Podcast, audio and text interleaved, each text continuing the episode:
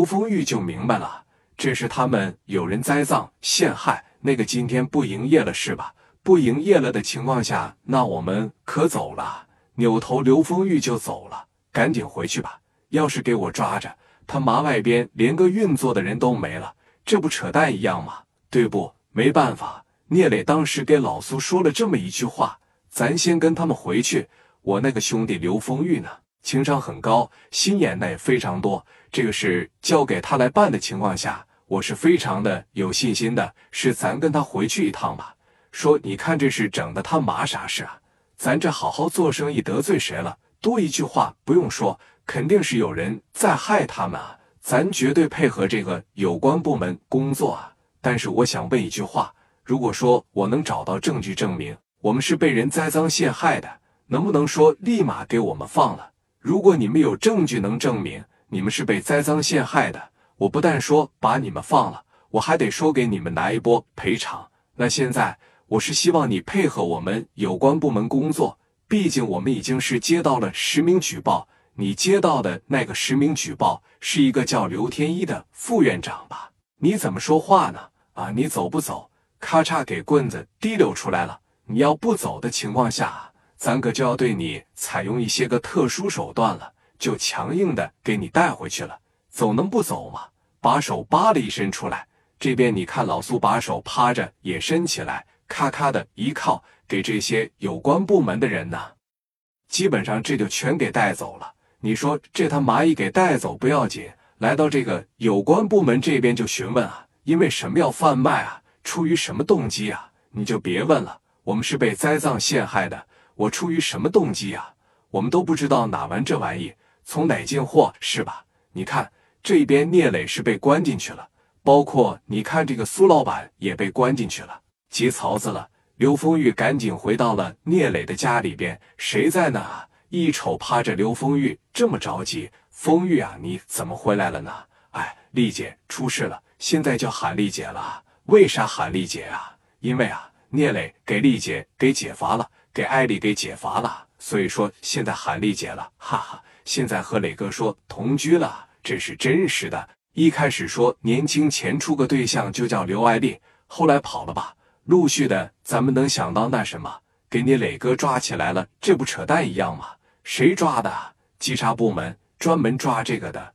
从咱家夜总会里边整出来了两袋冰糖，整出来了点小面面，这红豆粒啥的，那不没有的是吗？你磊哥也不碰那玩意啊？还是那苏哥上回咱吃饭喝酒前不说了，谁也不能碰这个嘛？这很明显是有人栽赃陷害啊！对，就是有人栽赃陷害，那有什么思路吗？咱们不能看着磊哥被扣这么恶心的一个帽子啊！我估摸着啊应该是那个刘天一，应该也是这个薛之俊和这个刘觉武。说你看这个事还挺麻烦的，要想让他们承认，要想让他们上里边去保人家，那不可能啊！本身他们整来的这个东西，这就是违法的，就是犯罪的，那可怎么办呢？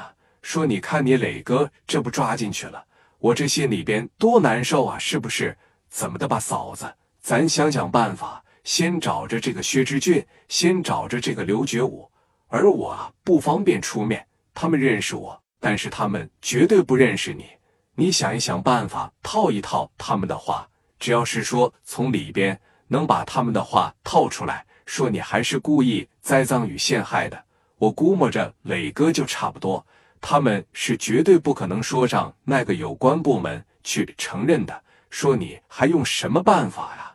我听说薛之俊和刘觉武这俩人挺乐意喝酒，挺乐意唱歌。要不然我上酒吧里边找找去，然后你故意接近接近他，看看有没有什么办法，或者是我这边直接就约他出来，行吗？你这么的吧，风玉啊，你把电话直接打给他们，想办法要要他们的电话，然后呢，我去见一见他们，你感觉怎么样？我觉得吧。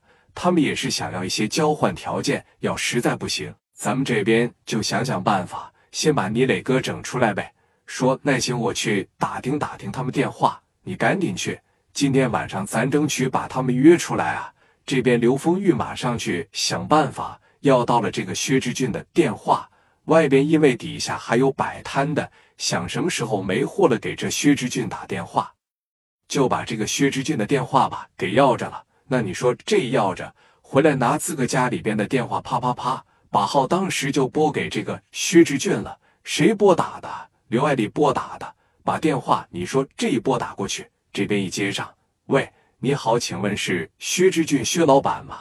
你好，你看是哪位啊？你好啊，我是这个聂磊的朋友，我叫刘爱丽，找我有事啊。薛老板，你看这大晚上的您方便吗？